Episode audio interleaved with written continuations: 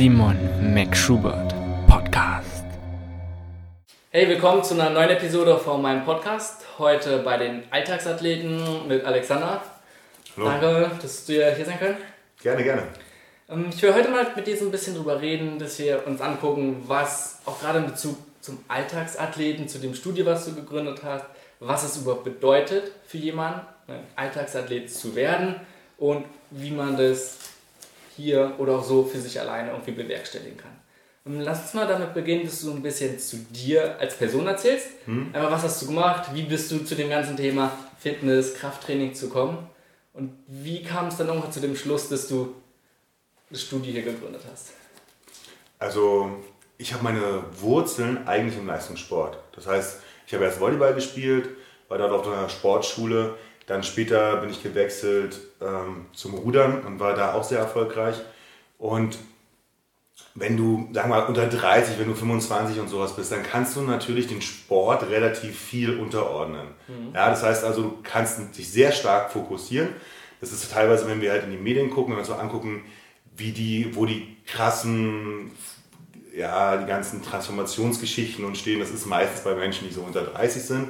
Klar, neben dem Studium, neben der Schule, kann man halt eben sehr viel Zeit auch dafür aufwenden. So, ich bin, wie man sieht oder wie man auch hört vielleicht, ein bisschen älter und da kommen jetzt einfach so andere Sachen, die für einen wichtig sind. Das heißt, man hat eine Familie, man hat eine Frau, man muss auch so, äh, dafür sorgen, dass es, dass es denen gut geht, man muss eine finanzielle Sicherheit aufbauen und man denkt auch irgendwann mal daran, dass man ja auch älter wird. So, ja.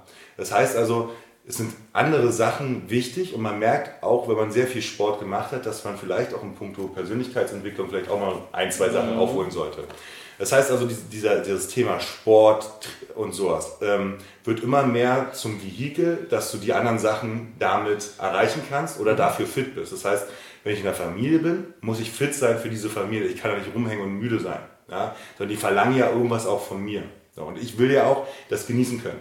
Und das Gleiche gilt im Job, das Gleiche gilt bei der Persönlichkeitsentwicklung und so weiter. Irgendwie muss ich mir ständig Ressourcen schaffen. Und egal, wo ich hingehe, mein Körper ist immer mit dabei. Ja, ich kann meinen Geist nicht unendlich weit entwickeln, ohne dass das Einfluss auf meinen Körper hat. Sondern es geht beides nur Hand in Hand. Und deswegen Alltagsathleten. Das heißt, wir wollen möglichst einfache, effektive Methoden anwenden, die derjenige im Alltag anwendet. Und ähm, es gibt eine Million Methoden, es gibt eine Million Verfahren und wir sagen dabei, die Methode, die du machst, woran du Spaß hast, das ist die richtige Methode. Denn die effektivste Methode hat keinen Sinn, wenn ich jetzt zum Beispiel nur HIT-Training mache. Die hat einfach keinen Sinn, wenn ich Angst habe vor dem Training. Oder wenn ich mich so auskotze und es so schmerzhaft ist, dass ich, dass ich mich tierisch überwinden muss, überhaupt dieses Training zu machen. Dann ist es zwar schön und gut, dass es nur 10 Minuten oder 15, 20 Minuten dauert, aber die Überwindung ist viel, viel höher. Und dann kann man auch die Reize kann man auch anders setzen, um quasi das Gleiche zu erzielen. Ja, wenn du von hier nach Rom willst, kannst du über die Alpen, du kannst drumherum, dann kommst irgendwie auf jeden Fall an. Und das versuchen wir auch mit unseren Klienten so umzusetzen. Klar, also das heißt letztendlich, das Training kann noch so toll sein, bringt dir nichts, wenn du es erstmal gar nicht machst. Ja. Und das ist ein sehr interessanter Ansatz, wo es einfach mal darum geht, oh, man muss nicht gucken, oh, was ist das Training, was ich vielleicht anbieten kann, sondern was ist das, was derjenige auch gerade in der Situation braucht. Ja. Und du hast ja schon letztendlich sehr gut gesagt, es geht mehr oder weniger darum, dass jede Person ähm, ein ganz anderes Setting hat, in dem man sich bewegt, ganz andere Umstände und darum auch ganz andere Sachen von ihm verlangt werden. Ja. Natürlich habe ich als Trainer meine Präferenzen, die ich toll finde und wo ich auch sage, das sind geile Trainingsverfahren, aber ich weiß auch, wo die Grenzen von diesen Trainingsverfahren sind. So, ja, wo man dann sagt, okay, pass auf, ich komme vielleicht super mit High äh, Carb klar, wenn es mal eine Ernährung ist, also mit vielen Kohlenhydraten, weil ich mich die ganze Zeit bewege und so weiter. Aber wenn jemand sich wenig bewegt und so, dann kann eben auch mal eine Low Carb Variante oder sowas äh, gut sein. Im Endeffekt vegan, Paleo, High Carb, Low Carb, was ihr da, schlank und Schlaf, intermediäres Fasten. Im Endeffekt haben die alle eine sehr große gemeinsame Schnittfläche und das sind manchmal auch fast Details, wo die Leute sich dann drin verlieren und sind die, sind die 80% Aufwand und der Return of Investment vielleicht nur 5 oder 10%, ähm, macht es dann überhaupt für den Alltagsathleten Sinn? Ja? Für den Athleten ist es was anderes.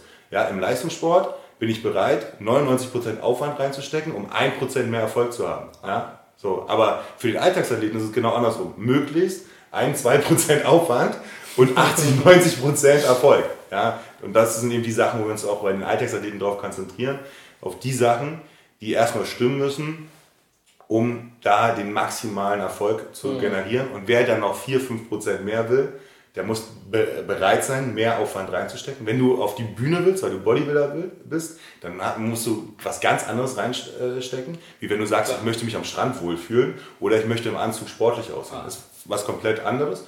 Und dementsprechend muss ich auch nicht mit, diesen, mit dieser Akribik ja, oder ja, mit dieser, ja, mit so detailliert in die Sache reingehen, mhm. sondern wenn jemand im Anzug gut aussehen will oder sich wohlfühlen will, sind es einfach ganz andere Themen, die stimmen müssen. Ja. Okay, und gerade wenn es darum geht, als Alltagsathlet oder alltagstauglich zu sein. Mhm. Ich habe immer ganz oft den Eindruck, dass das Bewusstsein in der Hinsicht gar nicht irgendwie da ist, dass Leute, die zum Beispiel im Büro sind und sagen, oh, sie fühlen sich immer schlapp am Ende des Tages, wenn sie dann nach Hause zur Familie kommen, haben keine Energie mehr, das irgendwie mit körperlicher Fitness irgendwie in Zusammenhang bringen. Dass es ganz klar ist, ja, Sport, da Leistung zu bringen, mhm. aber im Alltag, dass das so wirklich dann ein Zusammenhang besteht, dass man da auch was tun muss, dass man trainieren muss, den Körper vielleicht sich gut zu ernähren. Ähm, das Bewusstsein ist, denke ich, oft gar nicht so richtig da. Wenn dann vielleicht nur so ein bisschen. Wie siehst du das? Ja, muss es ja auch nicht. So, also das ist nicht mein, also mein Thema ist es nicht, den Leuten zu helfen, die das Bewusstsein nicht dafür haben. Mhm. Das ist nicht mein Thema. Das ist, das ist ungefähr so, wenn jemand Alkoholiker ist und es für sich nicht erkannt hat, ja, ein anderes extremes Beispiel, aber wenn derjenige nicht erkannt hat für sich, dass er ein Problem mit Alkohol hat oder ohne Alkohol, ja. den muss ich das nicht bewusst machen, das ist nicht meine Aufgabe. Weil die Barriere, die ich da aufbaue, die ist höchstwahrscheinlich höher, als wenn ich ihn jetzt mal auf Deutsch ein bisschen weiter noch in die Scheiße reinreiten lasse und hoffe, dass er, äh, ähm, dass er das für sich selbst erkennt. So. Wenn ich jetzt jemandem sage, pass auf, du bewegst dich zu wenig, du isst scheiße und deswegen fühlst du dich so mhm. kacke, dann kritisiere ich denjenigen und baue höchstwahrscheinlich eine höhere Barriere auf. Ist so ähnlich, wo ich mich vegan ernährt habe. Ich habe auch keinen versucht, vegan, allein schon wenn ich vegan gesagt habe, hat das ja. schon so eine hohe Barriere aufgebaut, weil ich mich in dem Moment auf eine höhere Stufe gestellt habe. Un unbewusst oder bewusst. Und derjenige hatte zwei Möglichkeiten. Entweder er krabbelt hinterher, worauf er meistens keinen Bock hat, weil das ja Aufwand bedeutet, oder er versucht mich mit runterzuziehen. Mhm. So. Und das ist genau das Gleiche mit Bewegung. Das heißt also, wir versuchen immer auf einer Ebene zu kommunizieren und da gibt es halt immer zwei Möglichkeiten, wie ich das erreichen kann. Das ist ähm, jetzt nicht meine Aufgabe, irgendwelche fremde Leute zu bekehren, wie wichtig ihr Körper ist.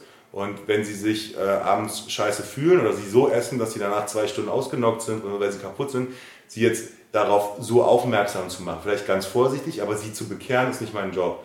Mein Job ist es, um die Leute zu, äh, sich zu kümmern, die sagen, ähm, ich habe damit ein, ein Problem oder ich möchte da was ändern, mhm. dann habe ich, eine, dann habe ich die Offenheit, die ich brauche. Denn es ist ganz klar, wenn ich natürlich äh, mit dem Auto zur Arbeit fahre, dort arbeite, nach Hause fahre und mich auf die Couch lege, dann habe ich ein sehr bequemes Leben und ich habe in der Vergangenheit auch damit gut leben können. Also ich habe damit überlebt. Ja? Das heißt, für mich ist abgespeichert, das ist ein gutes Verhalten, damit habe ich überlebt und es ist ein normales Verhalten, weil ich das ja schon über mehrere Jahre mache. Wenn ich jetzt ankomme und sage, pass auf, wir wollen jetzt mal ein oder zweimal die Woche trainieren oder fahren wir mit der Bahn oder laufen mal ein bisschen mehr, dann bedeutet das mehr Aufwand, der sich nicht sofort auszahlt. Sondern es ist dann manchmal so, okay, jetzt bin ich ja eine Woche gelaufen, aber ich habe immer noch Übergewicht. So, ne? Das Einzige, was ich jetzt machen kann, ist zu sagen, pass auf, okay, du hast jetzt über die Jahre dich zu wenig bewegt, hast sehr viel Stress gehabt, den du nicht abgebaut hast, hast angefangen, dich schlecht zu ernähren, hast jetzt langsam 4, 5 Kilo zugenommen, jetzt geht langsam der Blutdruck hoch, so, das sind so die Nummern, jetzt ziehen wir mal die Linie weiter in die Zukunft, ja, hast du Bock, was zu ändern, ja oder nein, wenn er sagt nein, dann ist es halt sein Thema. Das ist nicht mein Problem. Klar, letztendlich ist es immer die Entscheidung von jedem Einzelnen, ja. was er macht. Ich glaube, es ist ein sehr, sehr kompliziertes Thema. Ab wann und wie bringt man Leute dazu, sich generell gesunder irgendwie mhm. zu verhalten? Aber du, ja, entschuldige, ich falle dir gerade ins Wort, aber du bist Coach, ja, so. Du kannst natürlich immer versuchen, Motivation in denjenigen reinzubringen stopfen. Das geht auch. Ja. ja. aber es kostet dich unheimlich viel Kraft und derjenige, diese, also diese Motivation von außen, ich will jetzt gar nicht das Fachwort sagen, weil das immer, ähm, die hält auch nicht lange. Das heißt, du bist als, als Trainer die ganze Zeit, da hast du damit zu tun, den, den anzuschieben, anzuschieben. Aber es geht eigentlich darum, dass er von sich aus motiviert ist und von sich aus die Erkenntnis hatte, dass er was ändern möchte. Nee, klar, letztendlich geht es schon darum, dass dann irgendwann hm. ne, intrinsisch motiviert wird. Ja. Die ganz oft darum geht es auch, denke ich, das meinte ich dann so ein bisschen, ist oft dass gar nicht das Bewusstsein dafür da ist, dass diese Kopplung da ist. Hm. Ähm, und zumindest man sich gar nicht, du hast dich jetzt schon ganz lange damit beschäftigt, hast von Anfang, hast du gesagt, aus dem Leistungssport hast du Sport gemacht, du hast es selbst schon erfahren. Hm. Jemand, der zum Beispiel über Jahre hinweg gar keinen Sport gemacht hat, kennt gar nicht dieses Gefühl, wie es einem dann viel besser geht, wenn man auf den Körper darauf achtet, wenn man sich gut ernährt. Und Mhm. sieht vielleicht gar nicht das Ziel so. Das habe ich ganz oft erlebt bei ganz vielen Leuten. Ähnlich zum Beispiel auch bei Leuten, die rauchen. Dass selbst diese positiven Effekte, wo die vielleicht irgendwie denken, ja, denen geht es deutlich besser, dass das sehr klein gemacht wird, als sie einfach Das ist das Problem. Genau, aber nicht das Problem, dass sie es nicht wissen, weil wenn du zehn Jahre keinen Sport machst oder wenn du, ich zum Beispiel jetzt eine Woche keinen Sport mache oder jemand ein halbes Jahr keinen Sport mache, der muss sich das ja genau bewusst machen. Also ich glaube nicht, dass jemand äh, nicht sich zurückversetzen kann in, in eine Zeit, in der er vielleicht 25 war und sich agil und gesund gefühlt hat und wie er sich jetzt fühlt im Verhältnis und was mit ihm los ist. Und ob das jetzt äh, von einem Nichtsportler, der mal 25 war, zu einem Nichtsportler, der 30 ist, oder von einem Leistungssportler zu einem, das ist im Prinzip die gleiche Range. Ja, das ist halt nur vielleicht, ist man auf der Skala ein bisschen weiter oben, aber das heißt nicht, dass ich nicht die gleichen Probleme, Sorgen, Nöte, Ängste habe, wie der weiter unten ist. Aber was du schon sagst, das Problem ist nicht bewusst gemacht. Ja, das ist für, und unterbewusst, unterbewusst weiß er das und das muss, muss ihm irgendwo auch schon klar sein. So, ne, sonst, ich kenne es wirklich ganz viel, dass, dass man da immer hinterher rennt und immer anruft, kommt zum Training. Und, aber im Endeffekt muss dieser, dieser Wille zur Veränderung, der muss von innen kommen. Und ähm, Man das- kann, denke ich, dabei gut unterstützen, dass ja, es. man kann es unterstützen, auf jeden Ja, Fall, man ja. kann es verstärken, aber der Funke muss da sein. Und wenn dann jemand zu dir kommt oder auch generell sagt, okay, er sieht es ein und er möchte jetzt etwas werden, damit er fitter wird, gesünder irgendwie, ganz oft, das ist ja sehr abstrakt und haben ein ganz genaues Ziel davor, dann fällt es sehr vielen Leuten immer schwer, sich zu motivieren. Ähm, Hast du irgendeinen Tipp, jetzt gleich auch beim Anfang so konkret, was Leute machen können, einfach um diesen Anfang, diesen Schwung zu bekommen? Weil ganz oft ist ja das Problem, über Jahre hinweg hat man diese Gewohnheiten entwickelt, man macht mehr oder weniger nicht und jetzt auf einmal anfangen ist ganz oft das Schwerste. Äh, Das, das, das erste ist erstmal machen. So, ja, das ist, ist der erste Tipp, klingt so banal, aber das erste ist machen. Das Problem, was die meisten haben mit der, ihrer Motivation, ist für mich, dass sie ähm, komplett überschätzen, was sie in einem Monat erreichen können und unterschätzen, was sie in einem Jahr erreichen können. So, und das ist eigentlich das Problem, dass wenn ich ein Kilo pro Woche abnehme, dann sind das circa 7000 Kalorien. Das stimmt nicht hundertprozentig, ist aber auch erstmal für uns äh, um uns das klar zu machen, ist es erstmal ein ganz gutes Bild. Es sind 7000 Kalorien, die ich einsparen muss, um ein Kilo abzunehmen. Wenn ich jetzt eine Frau bin, verbrauche ich und mich wenig bewege, verbrauche ich vielleicht 2500 Kalorien, 2000 Kalorien. So, wenn ich das natürlich noch äh, aus Lebensmitteln zu mir nehme, die quasi vorverdaut sind, wie Schokolade, Oreo, Kekse oder was weiß ich, dann braucht der Körper auch keine Energie äh, aufwenden, um diese aufzunehmen. Ja, das heißt, die 2500 Kalorien sind noch mal ein bisschen mehr, aber es jetzt, geht, führt jetzt zu weit. Ähm, unterm Strich 2500 Kalorien habe ich am Tag. Ich will in der Woche 7000 Kalorien abnehmen. Heißt, ich muss quasi fast drei Tage fasten. Von sieben Tagen. So, das ist kein, das ist kein großes Ergebnis. Das sehe ich anders. Ja? Das ist ein riesig, riesiger Schritt, den derjenige gemacht hat. Aber er macht ihn sich nicht groß genug. Er feiert ihn nicht. Er denkt so, ja, das kann ja jeder. Weil er irgendwo gelesen hat, dass man in einer Woche sieben Kilo abnehmen kann oder sonst irgendwas. Nein, für normalen Menschen, der sich normal ernährt, ohne verschreibungspflichtige oder normal trainiert, ohne verschreibungspflichtige Medikamente, ist das ein Riesenschritt. Das ist eine riesige Einschränkung, die derjenige gemacht hat und äh, der Körper wehrt sich mit allem, was er hat dagegen. So. Also es, das kann er feiern und das ist ein Riesenerfolg. Wenn das 10 Kilo sind, die er vor sich hat und er nimmt nur jede Woche 500 äh, Gramm ab, dann hat er sein Ziel auf jeden Fall auch relativ schnell erreicht, ja, in 20 Wochen. Also es ist überhaupt, das ist, und diese, das sehen die Leute nicht. Also es So. ist oft einfach die falsche Vorstellung, wie man damit rangeht an die einzelnen. Die Erfolge werden oft nicht gesehen. Du hast halt oft als Trainer die Aufgabe, kleinere Erfolge ähm, groß zu machen, beziehungsweise normale Erfolge jemandem auch zu verdeutlichen, was das für ein Schritt ist. Ja? Wenn ich jetzt zum Beispiel, weil wir hier gerade sitzen, das ist hier unser Coachingraum, wir haben hier so ein äh, Blackroll oder, oder Tape oder sowas, wenn ich jemanden in der kürzesten Zeit die Schmerzen nehmen kann und er viel beweglicher ist und die Übung ausführen kann, die er vorher nicht gemacht hat, dann ist das ein riesiger Erfolg. Ja? Egal, ob ich für diesen Erfolg jetzt einen Tag oder eine Stunde, fünf mhm. Minuten oder einen Monat gebraucht ist es egal, du hast erst diesen Schritt gegangen.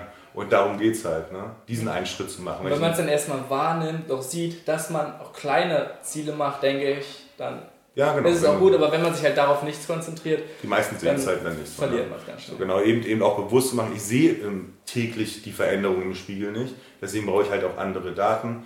Ich brauche auch ein Feedback-System. Bin ich auf dem richtigen Weg? Habe ich irgendwas nicht eingehalten?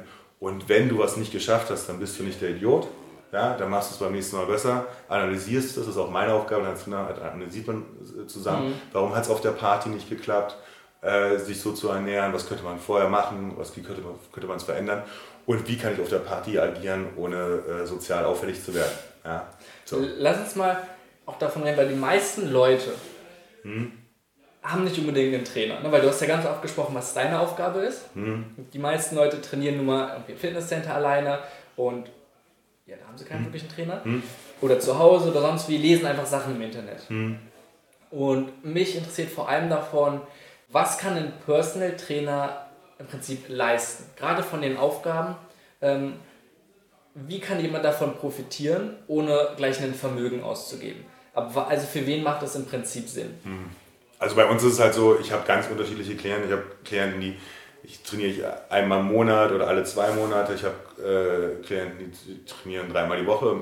Ähm, klar, es ist eine Budgetfrage, aber auch teilweise eine Frage, äh, wie derjenige gekuscht. Also viele wollen ja auch alleine trainieren. Die brauchen einfach nur regelmäßig entweder einen neuen Anreiz oder äh, wollen eine gewisse Kontrolle einfach haben, dass sie mhm. die Übungen richtig machen. Und in dem Sinne ist Personal Training, muss ich leider so sagen, ist, ist, ist kein Luxus, sondern es ist so ähnlich wie Friseur.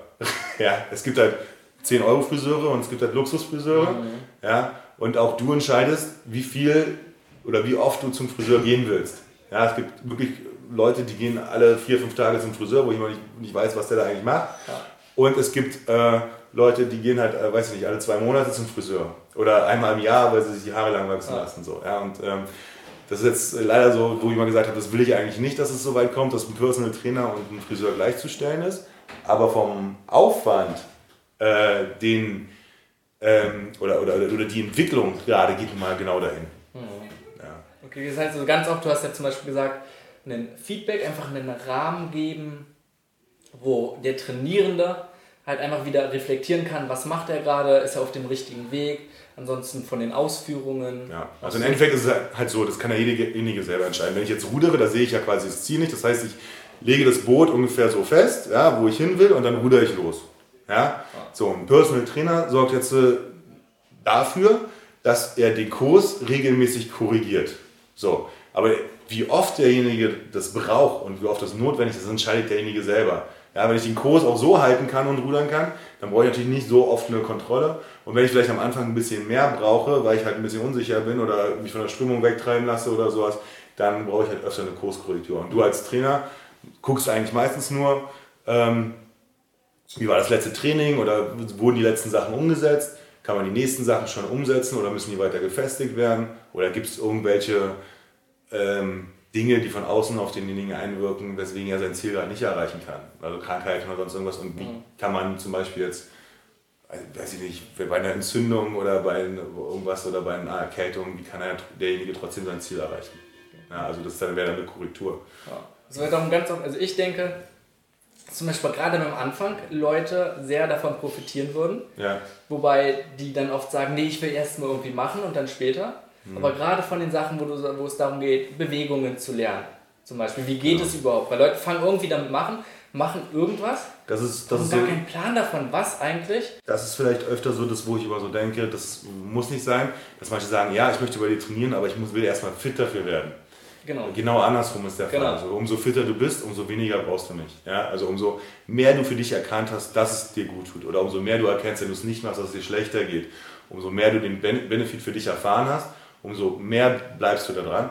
Ja? Umso weniger brauchst du diese Kurskorrektur. Und am Anfang, wo es erstmal darum geht, okay, wie komme ich in die Kniebeuge oder wie führe ich ein Kreuzheben aus oder äh, wie, wie, wie sollte ich gehen oder liegen oder stehen. Ja, das sind ja auch schon so Sachen, die die meisten Menschen komplett ja. vergessen haben oder, oder das sind Bewegungsmuster, die wir als Baby können und ähm, dann ab gewissen mhm. Alter nicht mehr können, die ich erstmal sowas wiedererlange, ein Körpergefühl. Ich hatte eine Kundin nach einer OP, ähm, war die bei der Physio und da sagte der Physio Körperspannung aufbauen. Und die wusste gar nicht, wie, wie baut man Körperspannung überhaupt auf. Ja? Wie gehe ich richtig, wie stehe ich richtig. Und das sind Sachen, die am Anfang erstmal gelöst werden müssen oder auch äh, wenn jemand die ganze Zeit sitzt, der Körper, die Faszien passen sich dieser Position an. Äh, ich muss ihn erstmal, bevor er joggen kann oder bevor er überhaupt Kniebeugen machen kann, muss ich erstmal das System darauf vorbereiten, weil es halt so lange das nicht mehr gemacht hat. Ich vergleiche den Körper mal ganz gerne mit einer Firma sozusagen. Mhm. Dein Hirn ist äh, die Chefzentrale und alle Mitarbeiter, alle Ressourcen, die der Körper aufbaut, die wollen unterhalten werden, ähm, die wollen quasi bezahlt werden. Ja. ja. So ähnlich wie du als Mitarbeiter möchtest du Euro haben und die Währung des Körpers sind Kalorien bei Muskeln. Mhm. Ja. Das heißt also, ähm, der Körper ist immer bestrebt, Kalorien in Form von Fett zu speichern ja, und ist bestrebt, Ressourcen, die er nicht benötigt, abzubauen. Denn wenn ein Mitarbeiter in einer Firma nur rumsitzt und der Chef kriegt es mit, der wird über kurz oder lang sagen, okay, die Ressource brauchen wir nicht, aber ich muss sie trotzdem bezahlen. Das heißt also, er wird sich von der verabschieden, mhm. über kurz oder lang. Ja? So, und ähm, genau das Gleiche macht der Körper auch. So, und wenn sehr, sehr lange das passiert ist, über einen sehr, sehr langen Zeitraum, dann kann ich ihn nicht wieder voll, die volle Auftragslast, ich, er, er, muss erstmal anstellen, er muss anlernen, er muss versuchen wieder äh, das Zusammenspiel herzustellen und so weiter. Und das sind eigentlich die Dinge, die du schon gesagt hast, wo ich sage, das ist eigentlich ein Personal Trainer am wichtigsten. Und wenn jemand weiß, wie es funktioniert, so, dann klar, dann, dann kann ich gerne nochmal die letzten Prozent mhm. rausholen. Aber diese, diese die ersten Schritte und dass die möglichst erfolgreich ablaufen, dafür ist der Trainer da. Denn ähm, nichts ist schlimmer, wie am Anfang äh, einen Rückschritt zu, zu erleben. Weil das ist dann immer, oh, ich habe es ja schon immer gewusst, ich bin nicht sportlich oder hat ja eh keinen Sinn oder ja, ab 30 oder ab 40 baut man halt Muskulatur, ist halt so. Genau, ja. ich glaube, es ist ganz oft diese Sachen, die man einfach so hinnimmt genau. irgendwie genau. und einfach auch Sachen, die man auch wieder nicht wirklich wertschätzen kann von einem Trainer beim Anfang. Leute sind bereit, irgendwie viel Geld zum Beispiel wieder wie für einen Friseur auszugeben, mhm. aber Sachen in den eigenen Körper, von wegen, ja, laufen konnte ich doch schon immer. Klar, mhm. ist halt die Frage, konnte derjenige das? Und ganz, ganz viele haben es nie gelernt, überhaupt ein Körperbewusstsein aufzubauen. Ja, ich sage sag, sag immer ganz gerne, du schau dir äh, Berlin-Marathon, guck dir mal an, guck dir auch mal an, wie die Ersten laufen oder die so um die vier mhm. Stunden laufen und dann guck dir mal alle, den Rest an. Dann siehst du, dass Laufen keine natürliche Bewegung ist. Ja, das ist einfach so. Das ist, was zum Schluss darum läuft, dann denkt man, ey, bitte setz dich hin. Oder so, weißt du, es ist einfach, da, da sind einfach keine runden Abläufe und das kann einfach auch nicht gesund sein. Okay, hast du sonst ganz kurz nochmal, auch für jetzt jemanden, der jetzt vielleicht hört und denkt, ja, okay, er möchte anfangen oder hat schon länger mehr oder weniger damit angefangen, würdest du dann jedem empfehlen, ein Personal Training zu machen, der vielleicht noch nicht so sicher ist, noch nicht so ein Sport? Oder gesagt, vielleicht bei Leuten, die nicht? Also ich sage immer den, den Leuten, sie sollten halt gucken, also ich nenne das immer Motivationsknöpfe. So. Man sollte halt gucken, was in seinem Leben habe ich erreicht und welche, welche Rahmenbedingungen waren da, dass ich das so erreicht habe. Das heißt, einer möchte natürlich, ähm, ist in der Gruppe motiviert, einer möchte einen tieferen Sinn haben, einer äh, braucht am Ende eine gewisse Anerkennung und so weiter. Und das sollte man erstmal für sich überlegen. Es kann sein, dass jemand durch einen Personal Trainer nicht motiviert ist, sondern eher durch eine Gruppe motiviert ist. Da kann, kann zum Beispiel ich, CrossFit an sich äh, mag ich jetzt nicht so, aber da kann CrossFit äh, dieser Gruppengedanke mhm. und dass man da einer, sehr, sehr motivierend sein und da kann dieses Einzeltraining vielleicht nicht die richtige Methode sein. Ja, also das muss jeder für sich selber mal testen. Im Endeffekt ist ein Personal Training meistens die erste Stunde kostenlos gehe zum Trainer. Die meisten machen mittlerweile, wir machen das auch, wir machen FMS oder ein Körperreading, je nachdem, wenn derjenige vorne steht, was ja. wir sehen, so machen wir von vornherein, dann sagen wir schon mal, was auf das sind die Risikofaktoren, wenn du das erreichen willst, dauert das so und so lange. Und so, das würde ich halt jedem auch mal empfehlen. Das ist auch für mich ein Qualitätsmerkmal, dass du ein ordentliches Eingangsgespräch hast, dass du einen ordentlichen Check-up hast ja.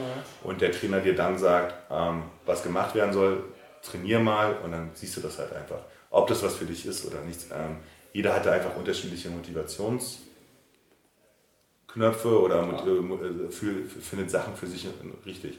Und einer ähm, mag halt, weiß ich nicht, Eiskunstlauf und so und dann ist das Personal Training ist zwar eine super Grundlage dafür, aber kann erstmal am Anfang vielleicht die falsche Motivation sein.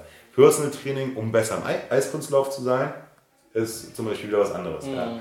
Das kommt dann aber erst danach. Also das ist zum Beispiel auch ganz oft, dass Leute sagen, ich möchte halt Marathon, äh, ich möchte, möchte irgendwas laufen, ja, also so ein großes mhm. Ziel und ich mache Personal Training, weil ich brauche ich muss meine Muskulatur oder meine, meine ähm, Gelenke einfach vor dieser Belastung schützen. So, das ist auch eine starke Motivation. Oder ich möchte besser am Fußball sein. Das, das ist aber eigentlich die eigentliche Motivation ist eigentlich Fußball. Und zwar beim Leistungssport auch so, da hatte ich mal eine Freundin, die meinte, du, ich hasse eigentlich diesen Sport, aber ich will diese Anerkennung haben, die ich durch diesen okay. Sport habe. So, naja, dann ist es ja, ja ne, dann, dann, das ist auch in Ordnung. Oder ich will das Geld damit verdienen. Ich mag das eigentlich gar nicht, was ich da mache, aber ich will das Geld haben davon. Dann kann das, es ist nicht, ist, ist, für mich ist es wertfrei.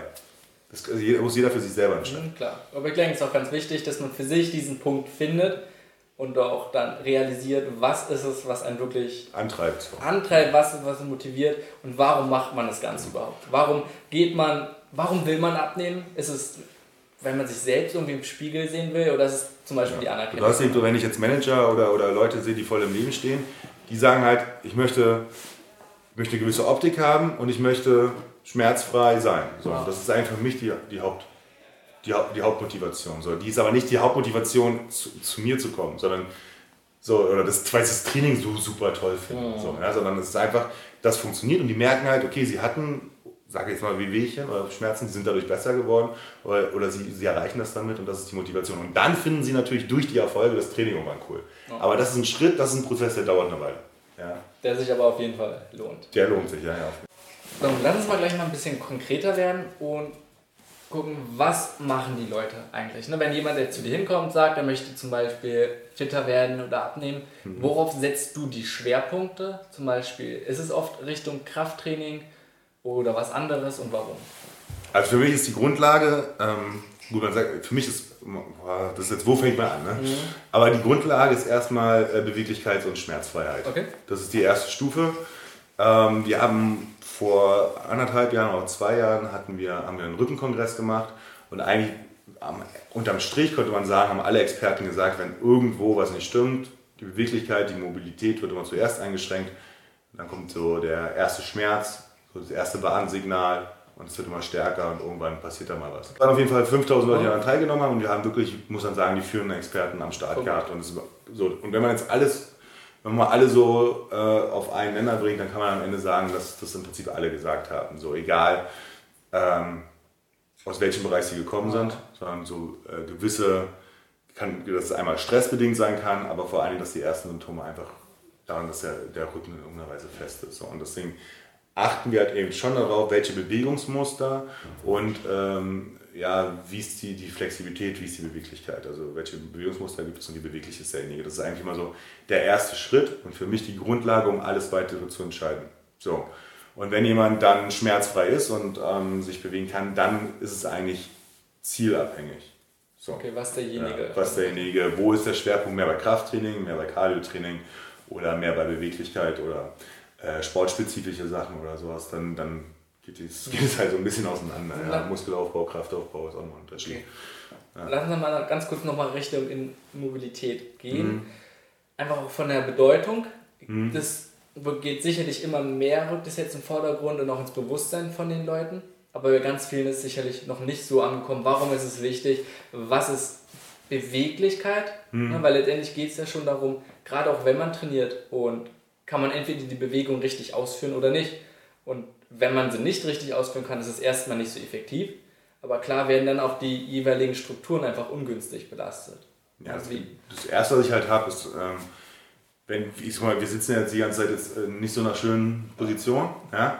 So, und wenn ich jetzt aufstehe, das hast du auch, wenn du länger am Schreibtisch bist, wenn du irgendwie merkst, oh, ich muss mich strecken, ich, ich, der Körper will eigentlich weiter, die, die, Hüfte vorne halten, quasi hier, ja, und quasi, dass du so sitzt, ja. und du merkst halt, du musst dich aktiv dagegen strecken. So, das ist die, das erste Anzeichen, dass der Körper nicht mehr so beweglich ist. Wenn ich natürlich, also das heißt einfach nur, der Körper versucht, optimiert diese Position, in der du sitzt. Und wenn du dann halt stehst und dich bewegen willst, dann ähm, fehlt da einfach mal Range. Ja, Im Prinzip die Faszien und ähm, das Nervensystem sind bestrebt, ähm, ja, die Gelenke nur so weit ich sag mal, freizuschalten, die Range of also die Bewegungsfreiheit, mhm äh, wie sie wirklich benötigt wird. Klar. Denn umso fester sie sind, bis zu einem bestimmten Punkt, umso stabiler sind sie halt eben auch. Ne?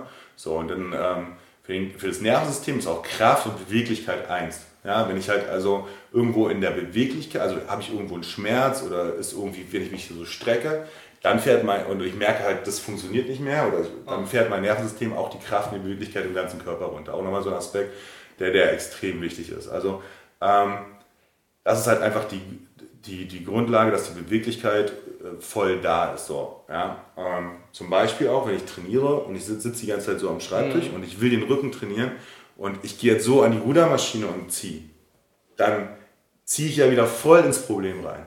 Ja? Oder ich gehe joggen, laufe ungefähr zwei Meter aufrecht und dann laufe ich ja wieder so. Das heißt, ich trainiere wieder in das Problem rein. Das Problem ist dann einfach, wenn der Körper so aufgebaut ist gegen die Schwerkraft, wenn die Schwerkraft so von oben wirkt, mhm. dass er stabil aufgebaut ist, beziehungsweise dass er optimal das abfedern kann. In dem Moment, wo diese Körpersegmente nicht mehr übereinander stehen, in dem Moment ist die Beweglichkeit in dem einzelnen Gelenk nicht da und andere Komponenten müssen das einfach auffangen.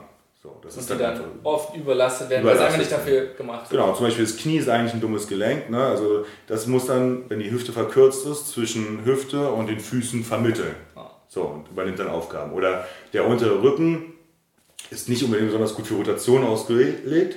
So, wenn aber durch das, sieht man oft, wenn man, wenn man, wenn sie, oder wenn man hinter Leuten hinterherläuft, die watschen so und die Zehenspitzen zeigen nach außen. So, dann findet keine Rotation mehr statt in der Hüfte der, das heißt, der untere Rücken muss es auf einmal kompensieren. So, und dann habe ich das Problem, dass dann quasi die Kraft nicht mehr ordentlich verteilt wird auf alle Segmente, und, sondern nur noch an ein Segment auf, auf, äh, ankommt oder dass ein anderes Segment die Aufgabe, für die es eigentlich nicht gemacht ist, kompensieren muss. Wenn du zum Beispiel bei dir in der Firma der, für die Buchführung zuständig bist und der der die Buchführung, ähm, äh, der, der für das QM, also für das äh, Qualitätsmanagement zuständig ist, krank ist, dann musst du den seine Aufgaben übernehmen, bist aber dafür eigentlich nicht prädestiniert, kannst es nicht so gut und du wirst deinen eigentlichen Aufgaben nicht mehr gerecht. So. Und genau das Gleiche ist dann beim Körper auch.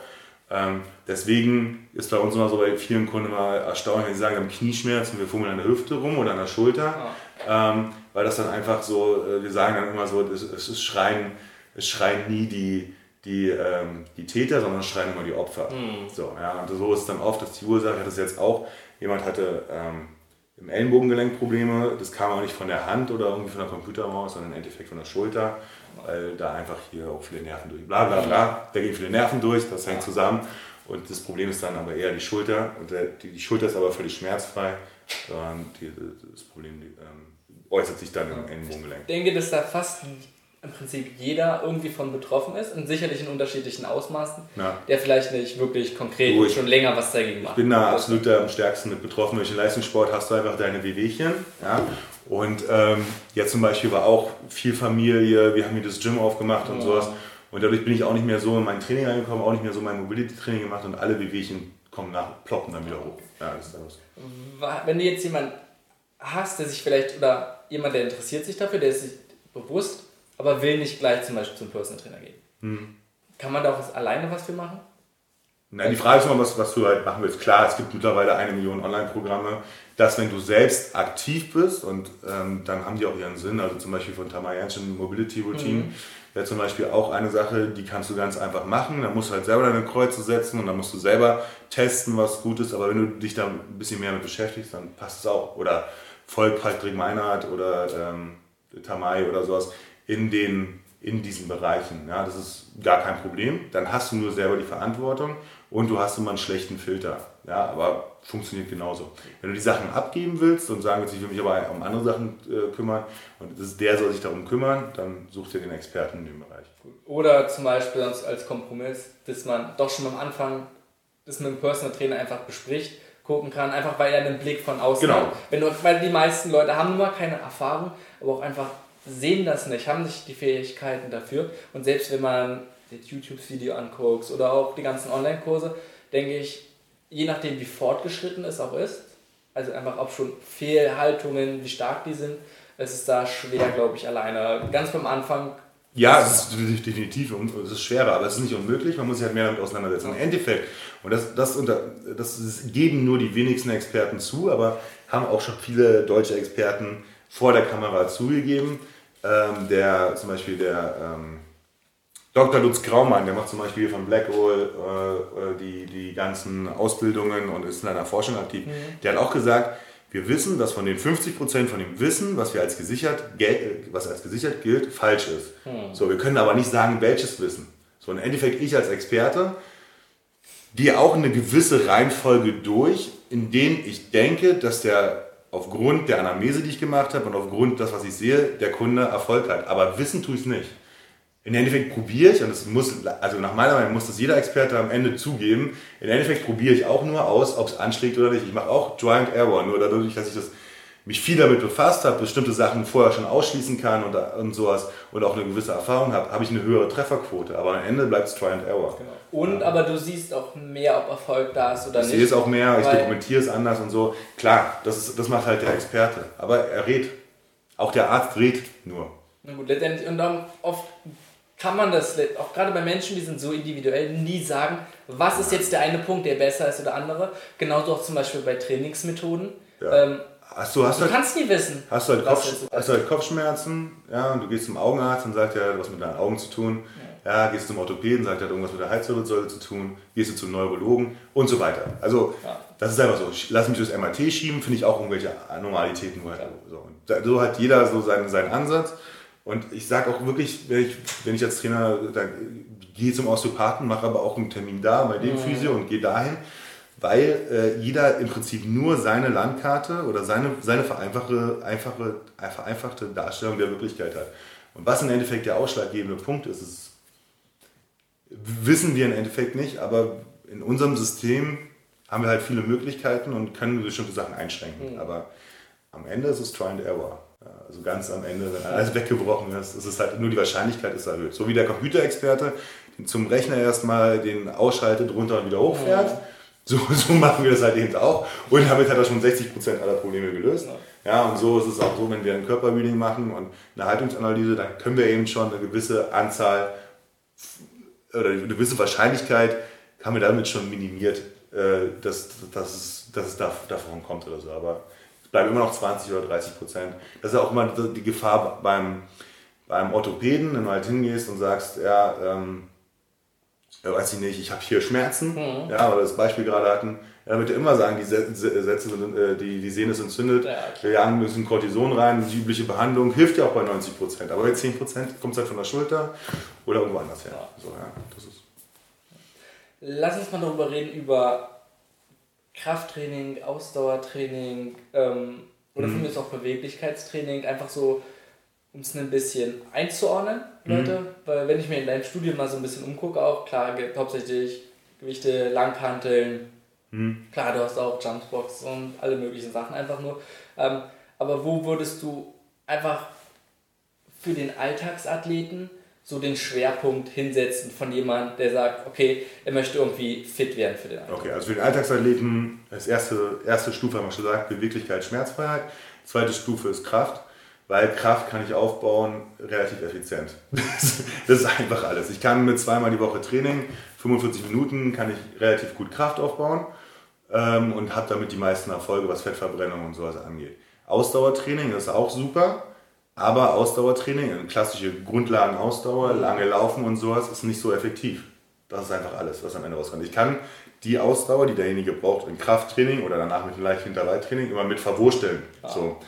Damit bleibt derjenige gesund, sieht gut aus, baut Muskelmasse auf, die die Währung des Körpers verbrauchen, Kalorien. So, das haben wir alles schon gelernt. Und dafür brauche ich nicht so viel Zeit. Das heißt, ah. es ist das Effektivste für mich. Ähm, heißt aber nicht, dass, ich, dass, ich nicht, äh, dass wir nicht auch Laufen oder Grundlagenausdauer mitmachen. Ähm, wenn der Kunde sagt, das andere gefällt ihm nicht oder er will halt einen Marathon laufen, dann muss er Grundlagen aus, da kommt er nicht drum herum. Nee, klar. So, Die Frage ist, ob es zusätzlich ist oder zum das Beispiel auch einfach ein Kraftelement sollte irgendwie schon Basis auch irgendwie in jedem Trainingsplan, in jedem Training integriert sein. Weil zum Beispiel auch gerade Marathonläufer ist ein gutes Beispiel. Jemand, der über lange Zeit läuft, also gerade beim Marathon, davor immer nur Lauftraining gemacht hat. Irgendwann ermüden dann Muskeln, die es vielleicht sonst nicht tun. Ob es jetzt genau, Rückenmuskulatur ist oder in der Hüfte. Und Genau, Marathon laufen kann man, oder Joggen an sich, kann man, kann man zwei Sachen, die sich vom Krafttraining unterscheiden. Und, es ist einmal fasziale Energie. Das bedeutet einfach, ne, der Marathonläufer läuft quasi immer so, geht in die Dehnung rein, ja. springt raus, geht rein. Das hat nicht viel mit Kraft zu tun, sondern das ist genau das hier. Wenn er ja. dann laufen kann. Wenn er dann laufen kann, das hat es viel, ganz wenig mit Kraft zu tun. Und die Kraft, die benötigt wird, hat eher was mit der Versorgung des Muskels zu tun. So, ähm, Das heißt also, da, da, muss Blut rein, da muss Sauerstoff rein und die Stoffwechselabfallprodukte müssen abtransportiert ja. werden. So, aber Kraft, die Komponente Kraft spielt, spielt eine untergeordnete Rolle. Was, der, was ein riesen Nachteil ist des Marathons, deswegen äh, sage ich auch, wenn du Marathon laufen willst, weil es ein Ego ist, weil es ein großes Ziel ist, weil es dich motiviert, super, sonst nein. Weil die Belastung auf den Körper ist enorm und es ist so ähnlich wie ein Vogel, der in den, in den, in die, in, in den, in den Süden fliegt. Wenn der ankommt, hat er kaum noch Muskulatur, weil er verzehrt sich selber. Und das ist auch beim, beim Menschen so. Das heißt, die Muskulatur wird abgebaut und oft ist eben auch wichtige Stützmuskulatur und alles sowas dabei. Und du brauchst ein Krafttraining oder ein funktionelles Krafttraining, von mir ist auch ein Ausdauertraining, einfach um denjenigen gesund zu halten. Wir haben ganz viele Läufer, die machen bei uns Krafttraining, da ist eigentlich nur Schmerzvermeidung das Ziel.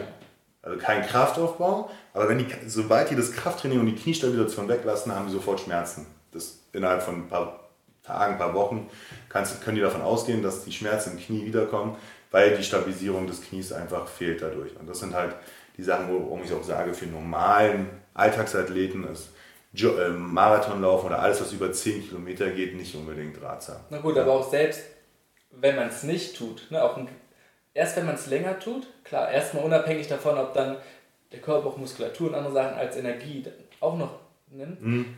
wird es ja oft dann erst sichtbar. Ne, dann über so lange Zeit ermüdet die Muskulatur dann so stark. Ja. Das heißt, dann fangen die Schmerzen an, aber heißt ja nicht, dass es davor dann nicht irgendwie wichtig ist, dann auch eine gute Stützmuskulatur Ja klar, nee, die ist auch wichtig, aber es ist halt einfach nur so beim Rudern zum Beispiel, weiß ich noch, als ich das erste Mal äh, richtig Krafttraining gemacht habe, war ich schwächer als jede Frau über Kopf drücken. Mhm. Ja, weil es nicht benötigt wird. Das heißt, und du machst halt immer diese Bewegung und es wird komplett abgebaut. Ja. ja?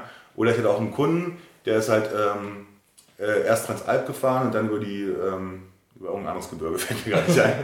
ähm, ist er auch rübergefahren und danach ist er dann ins Personal Training eingestiegen. Nur mal so ein Beispiel, der konnte nicht mal mit einer 20 Kilo Hantel Bankdrücken machen. Mhm. Ja? So, weil der Körper sich selber so verzerrt hat. Und 20 Kilo Bankdrücken, das ist ungefähr der Wert von, von einer leicht trainierten oder untrainierten Frau auch so. Ja. Und Männer sollten schon beim Krafttraining ein bisschen stärker sein. Ja. So, und das sind einfach so die, die Sachen, die der große Nachteil sind von Ausdauertraining. Und da muss ich bei Ausdauertraining nach meiner Meinung, gerade um so, wenn es in Richtung Marathon und sowas geht, muss ich gegensteuern. Ja. Und vermehrt auch darauf Wert legen. Weil ich ja. glaube, das machen ganz viele nicht. Und jetzt, ja, Anfang genau. des Jahres, Leute haben Vorsatz abzunehmen und sehr, sehr viele greifen dann zu dem einfachen Weg, es durchhalten oder nicht, ob es einfach ist, aber gehen einfach raus, irgendwie laufen, joggen.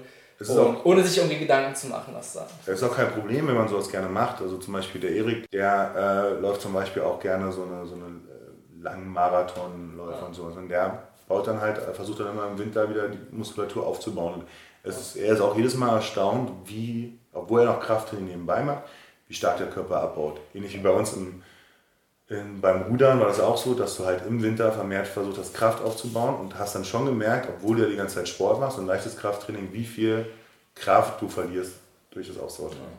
Und wenn wir jetzt auch von Krafttraining überhaupt sprechen, von der Bedeutung, ähm, Krafttraining ist ja auch nicht gleich Krafttraining.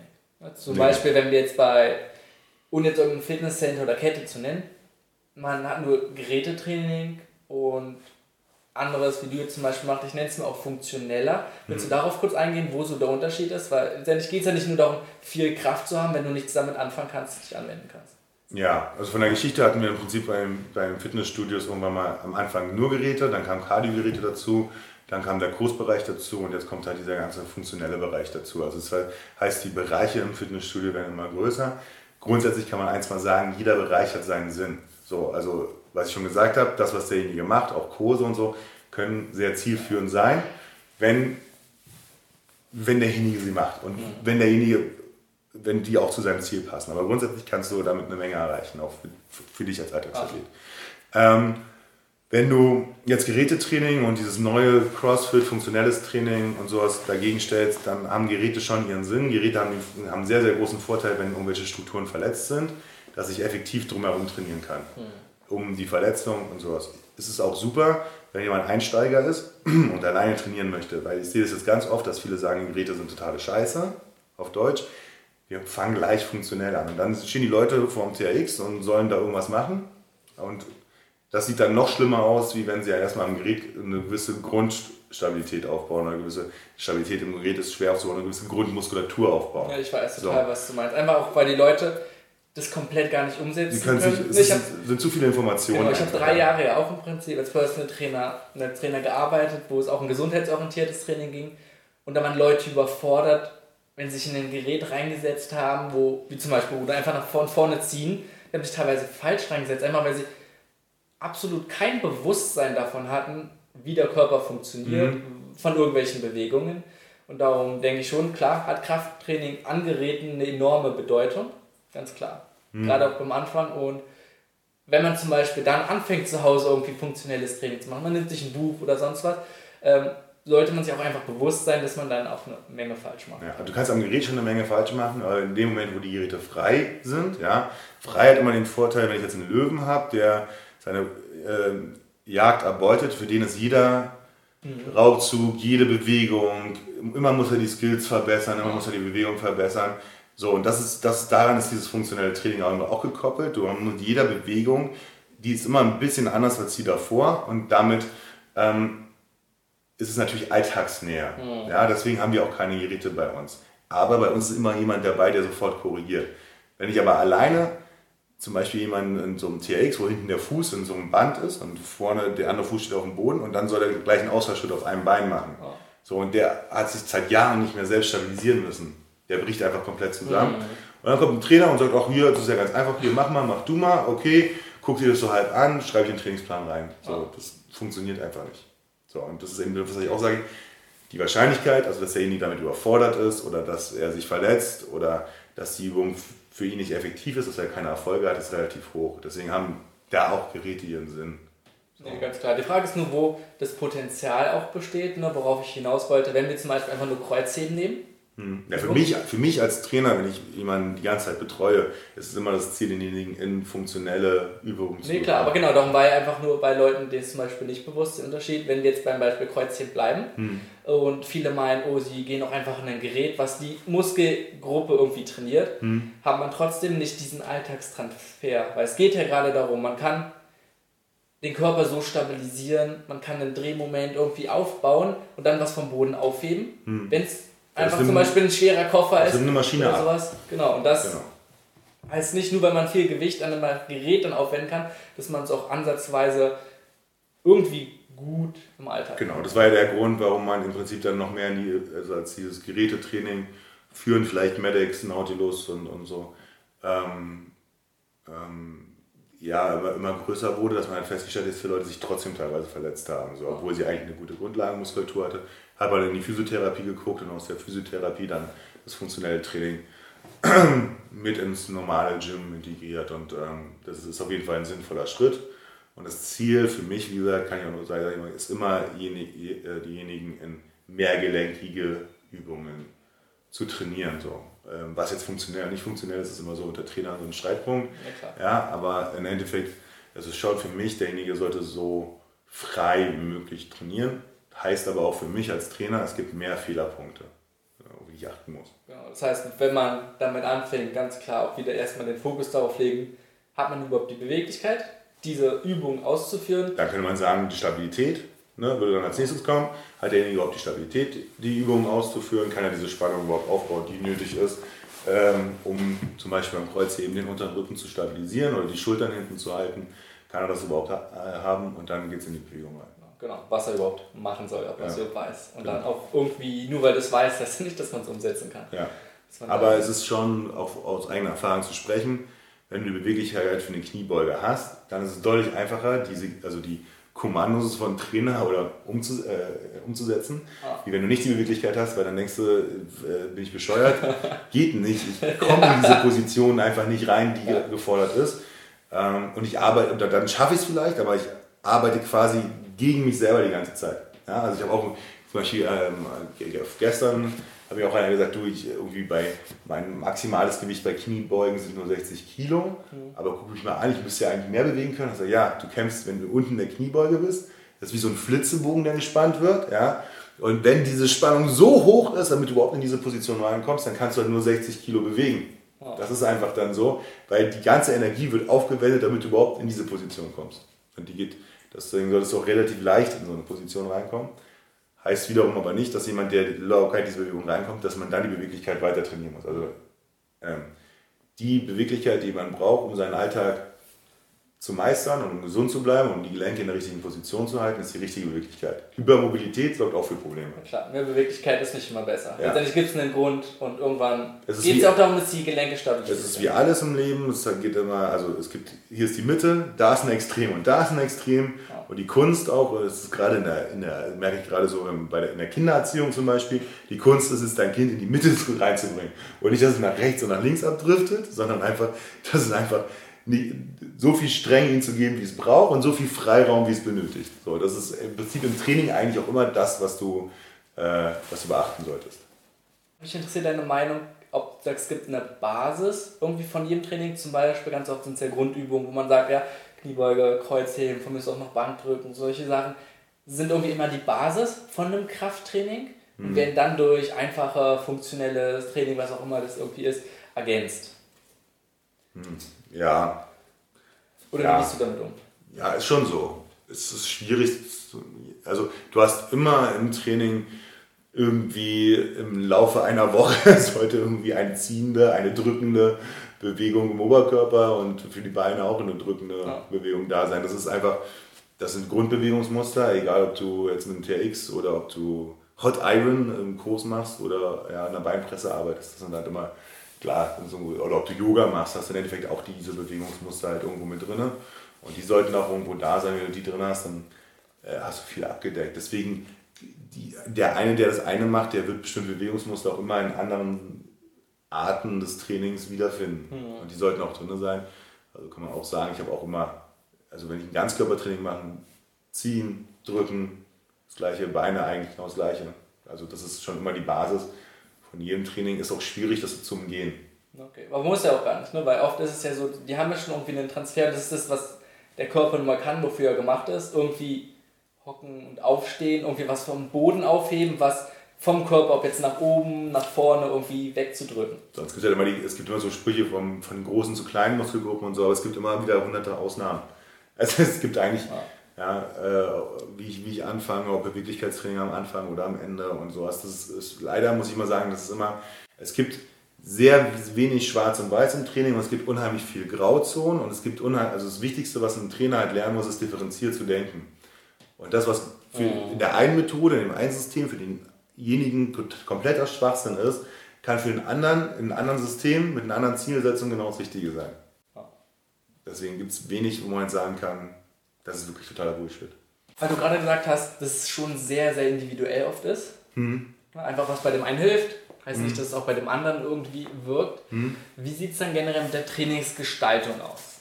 Sollte die auch so individuell wie möglich sein? Oder hast du überhaupt einen Trainingsplan, den Leuten hast? Weißt du, wie so eine Art starren Trainingsplan? Das wird Montag gemacht, das wird Dienstag gemacht. Ja, das habe ich Ähm. immer. Ich habe immer einen Plan. Also das, wir gehen jetzt davon aus, derjenige hat, ist schmerzfrei und hat die Beweglichkeit Mhm. und die Stabilität, die, die wir benötigen, um seine Ziele zu erreichen. Dann ist es klar, dass ich natürlich, ähm, ich brauche irgendwelche, ich brauche ein Feedback-System, was mir sagt, ist es, ist es jetzt gerade sinnvoll, was ich mit den Kunden mache oder nicht. Und in dem, äh, in dem Moment muss ich auch ungefähr einen Plan haben, ähm, was ich da eigentlich mache und wie viel er ungefähr schaffen sollte. So, dass bei dem einen schreibe ich wirklich exakt die Zahlen mit und bei dem anderen mache ich es ein bisschen mehr so, weil da geht es mehr darum, dass er Bewegungsmuster an sich lernt oder ähm, da, da wird eh, die Übungen sind so frei, dass man das eh kaum mit notieren muss. Da habe ich dann einfach nur meistens ein Grundmuster aufgeschrieben und dann war, äh, manche wollen, brauchen auch sehr viel Abwechslung. Das heißt, du machst dann zwar dieses gleiche Grundmuster, nimm, variierst aber die Übungen ein bisschen. Und ich muss denjenigen ja auch irgendwann mal sagen, pass auf, wir trainieren jetzt ein halbes Jahr und du hast am Anfang, äh, keine Ahnung, hast du keinen Klimmzug hinbekommen. Da haben wir angefangen, erstmal nur die Schulterblätter zu stabilisieren und jetzt bekommst du einen Klimmzug hin und das hat so und so lange gedauert und das ist die Range. Das braucht ja auch irgendwie ein Feedback. Also klar, schreibe ich jedes Training mit und ich arbeite auch immer grundsätzlich auch nach, nach gewissen Systemen. So, also ich entscheide dann irgendjemand, wenn jemand zum Kraftaufbau ge- geht, okay, derjenige macht Hit oder wenn es um, um Bodyweight-Training, der macht Calisthenics und so. Und dann habe ich auch ein System, in dem ich arbeite und an dieses System muss ich mich halten. Und bei Ernährung ist es auch so, wenn ich jetzt ähm, High Carb mache, dann gibt es bestimmte Sachen, warum High Carb funktioniert und kann ich Sachen aus einem komplett anderen Ernährungssystem da reinbauen. Ja? Und so ist es dann auch beim Training. Aber Systeme, die über lange Zeitraum bestehen, haben auch meistens ihre Relevanz und funktionieren. So, das ist einfach Ja, klar. so. so.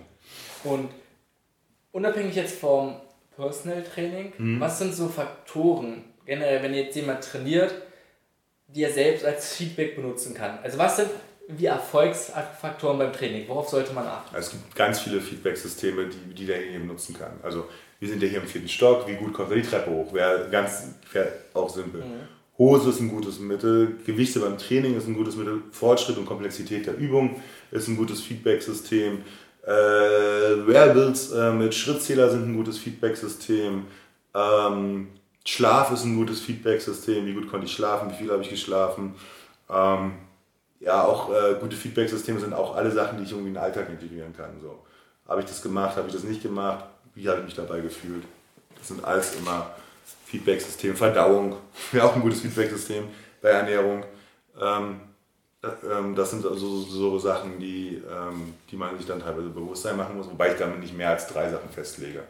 Also entweder man konzentriert sich aufs Gewicht oder man konzentriert sich auf, auf eine gewisse Optik oder auf einen gewissen Umfang. Äh, zu viel messen macht auch keinen Sinn. Klar, da kann man sich auch irgendwie irren. Ja, das es- ist wie wenn man 1000 Parameter irgendwie festlegt. Genau, und dann musst du gucken, welche Zahlen sind wie wichtig, also welche sind einfach zu nehmen und Na gut, welche sind vor allem auch irgendwie relevant relevant. für das genau. Ziel. Ähm, ansonsten, wie handhabst du die Sachen von wegen auch Trainingsfrequenz, Regenerationszeit? Legst du es vom Anfang fest oder bei jeder ist ja da komplett unterschiedlich. Ja. Aber je nachdem, was er sonst wie, wie macht, welch, wie lange trainiert er schon und wie fit ist er im Prinzip, ähm, wie handhabst du sowas? Und danach ein Zeitbudget des Kunden. Das ist die erste große, wie viel Zeit kann derjenige aufwenden. Dementsprechend ist es auch so, ähm, es gibt immer dann am Anfang, um die Übung zu erlernen, braucht man meistens ein sehr hohes Volumen. Da kann man mit den, wenn die Übungen passen, kann man mit dem Volumen meistens relativ weit runtergehen. Und irgendwann muss ich dann das Volumen wieder anpassen, weil ich irgendwann gehen mir die Parameter aus, die ich steigern kann. Ja, also wie das passiert, vergeht auch relativ viel Zeit. So und so kann ich dann auch viel über Komplexität und Intensität Mhm. regeln. Ähm, so, aber ich versuche immer das Volumen, weil es ja Aufwand und auch äh, Kosten für den Kunden bedeutet, äh, so niedrig wie möglich zu halten, solange wie es halt geht. Dann irgendwann muss er entweder alleine eine Einheit machen oder dann sieht er, okay, hier kommen jetzt in eine Stagnation rein.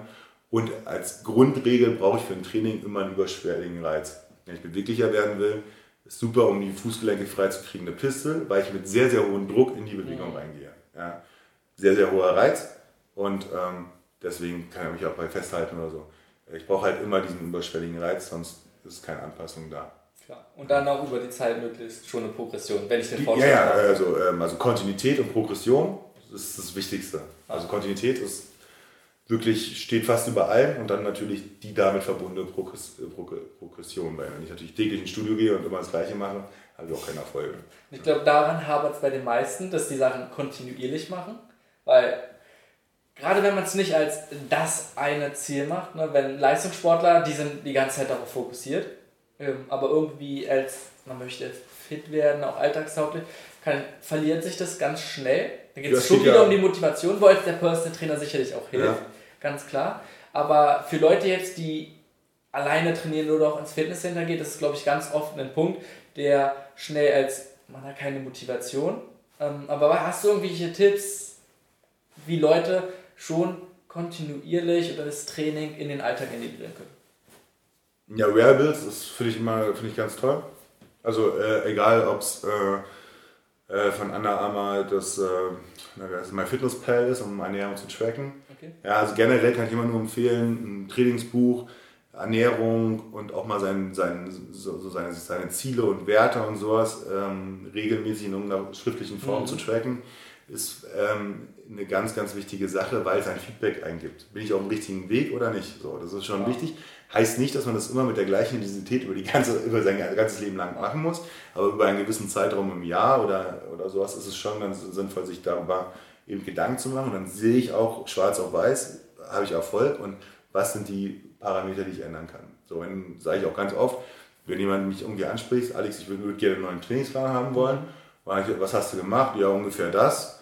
Und was hast du für Gewicht genommen? Ah, so worauf ich Bock hatte. Dann weiß ich, du brauchst keinen neuen Trainingsplan, du brauchst erstmal ein Trainingsbuch. Weil wo, wo soll ich jetzt ansetzen? Ja. Ich weiß nicht, ob du, wie oft du trainierst, ich weiß nicht, woher, wie du dich gesteigert hast, ich weiß noch nicht mal, wie oft du eine Übung gemacht hast, ich weiß gar nichts. Und klar kann ich dir einen Tra neuen Trainingsplan geben, an dem du dich dann wieder nicht halten wirst und wo ich auch wieder keine Zahlen bekomme. Das heißt also, das Erste, was er braucht, ist halt ein System, in dem er arbeitet. Und dann ist es, man, das ist immer das Training wird immer, und, und, und Training und äh, ähm, äh, Ernährung wird immer ganz, ganz schwierig dargestellt. Aber ganz, es ist eigentlich am Ende ganz einfach. Ich brauche immer einen überschwelligen Reiz, um, ähm, um besser zu werden. Dieser überschwellige Reiz muss immer den Stress auslösen, der die mhm. Anpassung verursacht, die ich haben will. Also will ich einen Marathon laufen, muss ich im Laufen besser werden, will ich mehr Muskulatur haben, brauche ich irgendwie Gewichte, die ich durch die Gegend schmeiße und da muss ich besser werden. Und, und wenn ich beweglicher werde, brauche ich da einen überschwelligen Reiz, das ist ganz klar. Also muss ich oft in diese Position gehen, in der ich auch beweglicher werden will. Ja, und es ist so. ganz oft auch, wenn man es so grundlegend sagt, daran sieht man, es geht auch gar nicht darum, jedes Mal das Beste zu machen, nee, was ja oft ein nein. Problem ist, oh, ich will die beste Ernährung zu machen, nein. sondern es gibt ganz, ganz viele Wege. Wie Stress verursacht gesunde Ernährung. Das macht ja krank. Ja. ja. So, ähm, deswegen, es geht nicht darum. Es geht darum, es geht darum, im Leben Spaß zu haben. So. Ja, das ist das Wichtigste. Und ein gutes Leben zu führen und ich glaube auch irgendwie einen Mehrwert für die Gesellschaft darzustellen. Es geht aber nicht darum, im Leben alles perfekt zu machen. Das wird nicht funktionieren. Unser Studio ist nicht perfekt und wir haben auch nicht den Anspruch, perfekt zu sein sondern wir wollen einfach unsere 100% geben und wenn es geht, die kontinuierlich steigern. Aber selbst wenn ich, keine Ahnung, einen Tag mal schlecht schlafe oder so und meine 100% von gestern sind vielleicht nur 90% von heute, dann sind es trotzdem noch meine 100% und die will ich auch abrufen. So. Aber das, dazu bin ich zu sehr Mensch und dafür, so, das macht keinen Sinn. Alles andere macht keinen Sinn, sich auf eine Sache komplett zu versteifen und die perfekt zu machen, machen zu wollen. Die Sportler, die am fokussiertesten auf eine Sache waren, waren die, die meistens verkackt haben, weil alles davon abhängig war. So, ich brauche halt noch in anderen Bereichen einen Ausgleich. So, bei Ernährung sehe ich das genauso. Ja, also umso, umso akribischer ich bin, umso mehr setze ich mich einen Stress aus, den ich ja eigentlich gar nicht haben will, den will ich ja abbauen. Ja, also sehe ich manchmal bei so Yogi-Mamas so, die so komplett Yoga-Ernährung und ich suche die Erleuchtung, finde doch mal die Erleuchtung und such sie nicht so. Ja, ist doch okay. So, und habe daran Spaß einfach an dieser Entwicklung, an diesem Prozess. So. Und das ist auch beim Training so. Das sehe ich auch ganz oft bei ganz vielen Leuten, die jetzt sagen, sie wollen irgendwas unbedingt machen mhm. und denken, sie müssen all in dann reingehen. Ernährung, denke ich, ist das, wo es am häufigsten mhm. irgendwie auftritt, dass man deswegen immer auch wieder gekoppelt mit dem nicht wirklich Geduld zu haben, sondern man sagt, okay, man möchte jetzt abnehmen, man möchte unbedingt schnell Erfolge sehen und nach einer Woche sieht man immer noch nichts im Spiegel und sagt, okay, es kann nicht der richtige Weg sein, ich mhm. muss den nächsten nehmen, das dann irgendwann wirklich zu einem Wahn wird und teilweise die Freude am Leben schon nehmen kann. So genau, das ist, sollte immer im Vordergrund stehen und ähm, alles andere, Ernährung und Training und auch persönliche Weiterentwicklung und Geld und sowas, sind ein Mittel dafür. So, und davon, das wäre wieder so was anderes. Ich brauche nicht, ab einer gewissen Menge wird es einfach sinnlos. Hm. Also ich finde persönlich, wenn ich 5 Milliarden im Jahr verdiene, äh, so, das ist, ja. kann ich nicht ausgeben, kann, die, kann mein Sohn nicht ausgeben. Ja. So, was soll das? Ja, was, warum? Und das ist einfach, glaube ich, sowas, wo wir äh, bei Ernährung und, und auch in, in unserem Leben manchmal einfach so das richtige Maß der Dinge verloren haben. Ich sage auch so, ich habe auch, wir haben ein Studio aufgebaut, habe einen kleinen Sohn und sowas und habe einfach da sehr viel Stress gehabt, habe zu wenig mhm. geschlafen und natürlich bin ich jetzt meine 5, 6 Kilo zu schwer. Ist aber ganz normal, dafür habe ich halt andere Sachen gemacht. Und jetzt geht es einfach darum, dass ich jetzt sage, okay, jetzt stelle ich das halt wieder um. Aber dafür habe ich ja was anderes erreicht. Wenn einer über Weihnachten, weil jetzt gerade Weihnachten hatte, hatten, einfach mal so Soul Food genossen hat und ja. gute Gespräche und sowas und es war alles schön dann ist es okay, dann hat er halt zwei Kilo zugenommen und vielleicht hat er sich nicht an seinen Ernährungsplan gehalten, ist auch gut. Dafür hast du jetzt den Januar, hast neue Ziele, hast dich neu sortiert und dann geht es halt weiter. Das Anabole, also aufbauende Phasen und katabole Phasen gehören genauso wie Tag und Nacht dazu. Ist, immer, ist immer so ein Prozess. Wichtig ist, dass die Richtung dieses Prozesses für dich stimmt. Und letztendlich gehört es ja auch irgendwie zur ja. Richtung Menschsein. Der Mensch ist nicht perfekt, ganz ja. klar. Und du solltest dir, ganz, ganz wichtig, du solltest dir einen Punkt machen, wo du sagst, ist gut. Ja, ein gewisses Gewicht und eine gewisse Kraft und eine gewisse Grundlagenausdauer ist für das, was ich im Leben brauche, ist genug. dann kann ich mich um andere Sachen kümmern. Da ist mein Sättigungspunkt. Ich will, mir reichen, keine Ahnung, bei mir reichen, mir reichen 200 Kilo Kniebeugen, Max, reicht. Will ich, ich will nicht mehr, ich weiß, es geht nur noch mehr auf die Knochen, Ja. reicht für mich. Und ich muss nicht noch mehr Training oder sonst irgendwas da rein, reinsetzen. So, dann setze ich mir lieber ein anderes Ziel oder sonst irgendwas. Da ist halt ein Sättigungspunkt erreicht. Punkt. Ja, und das machen viele Leute, glaube ich, nicht. Die sagen immer mehr und immer mehr oder zu kompletter Perfektionismus. Aber ich kenne keinen Leistungssportler und so aus der wirklich perfekt. Es geht nicht. Ähm, jetzt nochmal für jemanden, der jetzt zu Hause ist und sagt, okay, das neue hat sich vorgenommen, er möchte fitter werden. Was sind so wesentliche Punkte? Einfach nur von dem, was wir jetzt auch gesagt haben, oder generell so einfach nur kurz zusammengefasst, ob es jetzt drei oder fünf einfach nur kurze Punkte sind, was jemand dafür machen soll. Okay, also erstmal solltest du definieren, was fitter für dich ist. Also wo hast du den, wo hast, erlebst du diese Einschränkung? In welchem Bereich? Treppen oder sonst irgendwas? Genau, also auch vor allem, wie, woran würdest du merken, falls du es jemals erreichst? Genau, und, und wo, ja genau, und wa, wa, wa, in welchem Bereich ist es? Das merkst du, du bist zu schwach oder merkst du, du bist zu dick oder merkst du, du, dir fehlt halt eine gewisse Grundlagenausdauer. Ja. So. Und dann, das habe ich schon gesagt, der Körper hat immer, es gibt eine Million Art von Stress und der Körper hat immer eine spezifische Anpassung. Dann musst du diesen Reiz halt erhöhen. So erstmal, wenn es jetzt wirklich nur um Training geht. Und ähm, das heißt also, um ausdauernder zu werden, muss ich Sachen machen, ausdauernd. Und da auch, fang erstmal lieber ein bisschen unterfordernd an. Das habe ich früher nie so gesagt. Früher gesagt immer ein bisschen überfordernd, aber erstmal ein bisschen unterfordernd, dass du da keine, keine ähm, negativen Erlebnisse in irgendeiner Weise hast, Einschränkungen und versuch von da aus dich punktuell zu steigern. Wichtig ist, es ist nicht wichtig, was gestern war. Ja, es ist nicht wichtig, ob ich gestern hier ein Studio gegründet habe oder ob ich mal Weltmeister oder sonst irgendwas. Interessiert keine Sau. Es interessiert nur heute und wo ich vielleicht hin will oder was ich vielleicht verbessern möchte. Das sind die zwei Faktoren, die zählen. Ja, alles, was gestern war, ist schön und gut, ist nice to have, aber es interessiert in deinem Job auch nicht, ob du mal ähm, jeden Tag äh, fünf Stunden Überstunden gemacht hast. Äh, zählt nur, dass du heute krank warst oder so. Ja, so. Und so ist es eben auch so. Da, wo du bist, ist dein Punkt. Und jetzt guckst du, ist der Punkt für dich okay oder ist er nicht okay?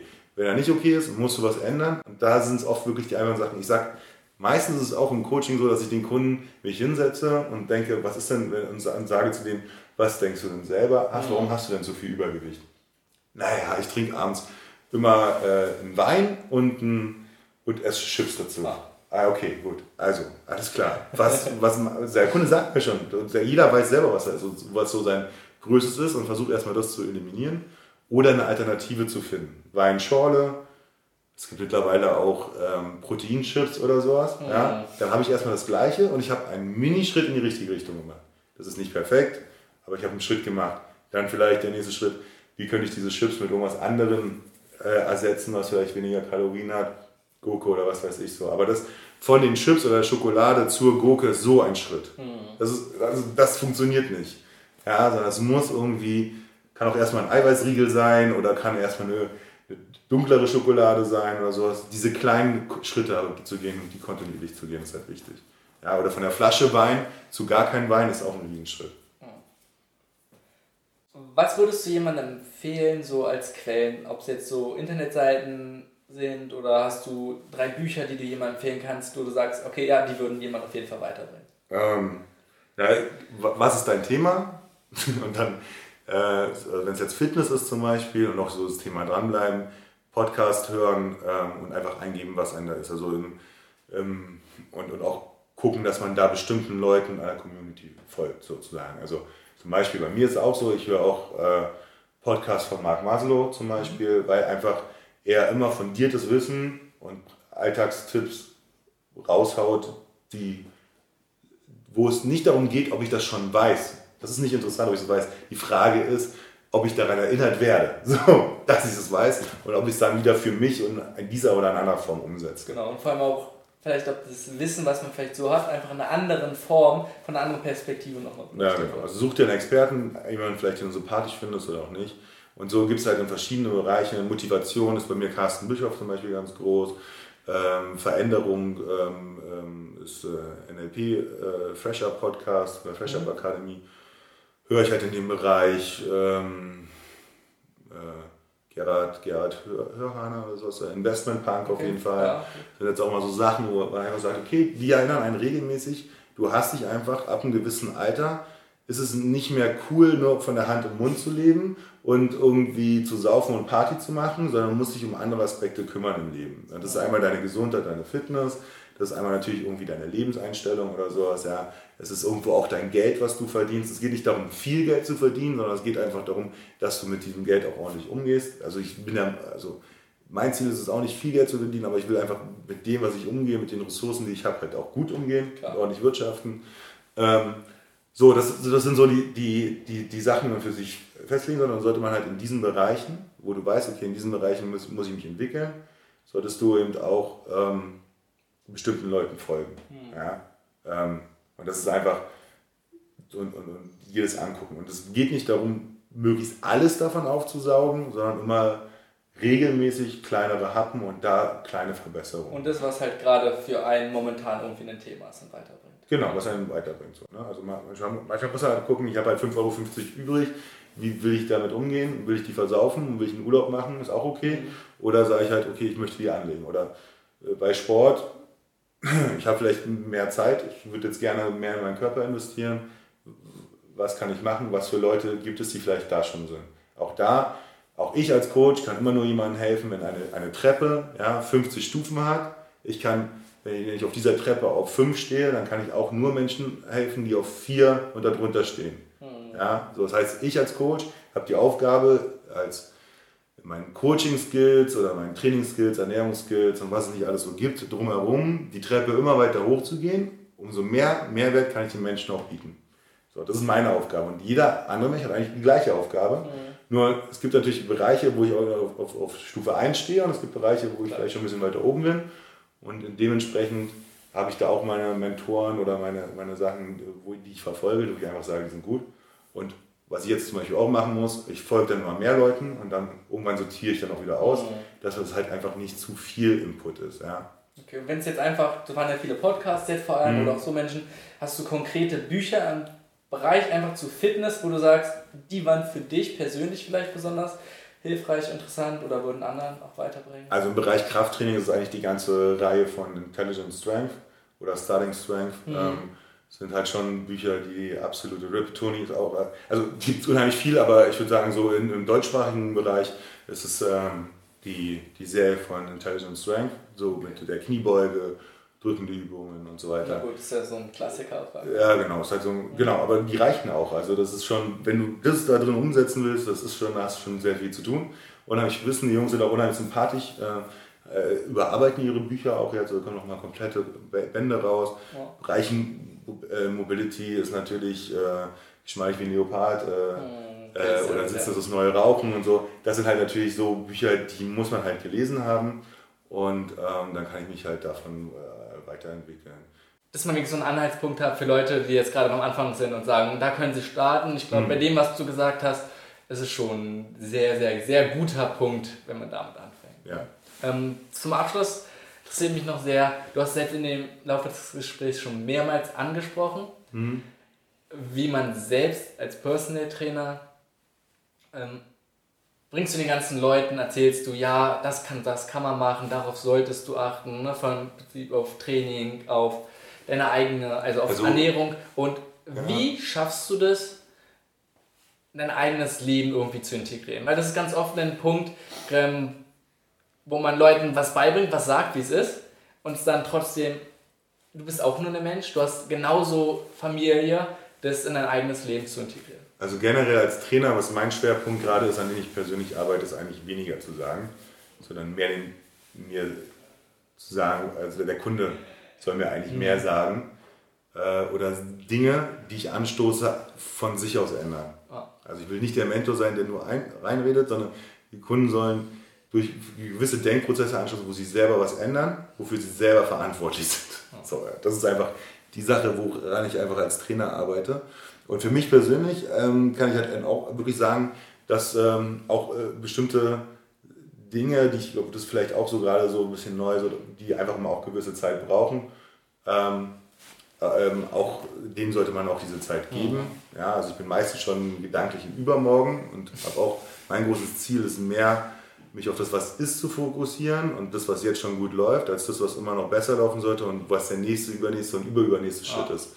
Und mehr an dem zu sein, wo, wo, man ist und dann da die, die kleinen Optimierungen zu finden. So, das ist halt einfach, glaube ich, das absolut Wichtigste, ähm, woran ich halt selber arbeite. Sonst ähm, es ist auch so, dass ich immer versuche, der Alltag umgibt uns halt die ganze Zeit mhm. versuche da auch möglichst viele Sachen zu integrieren. Also zum Beispiel Neujahrsbrunch waren wir eingeladen und ich wollte unbedingt mit den Leuten ähm, auch das neue Jahr, die wollte ich auch gleich im neuen Jahr sehen und sowas.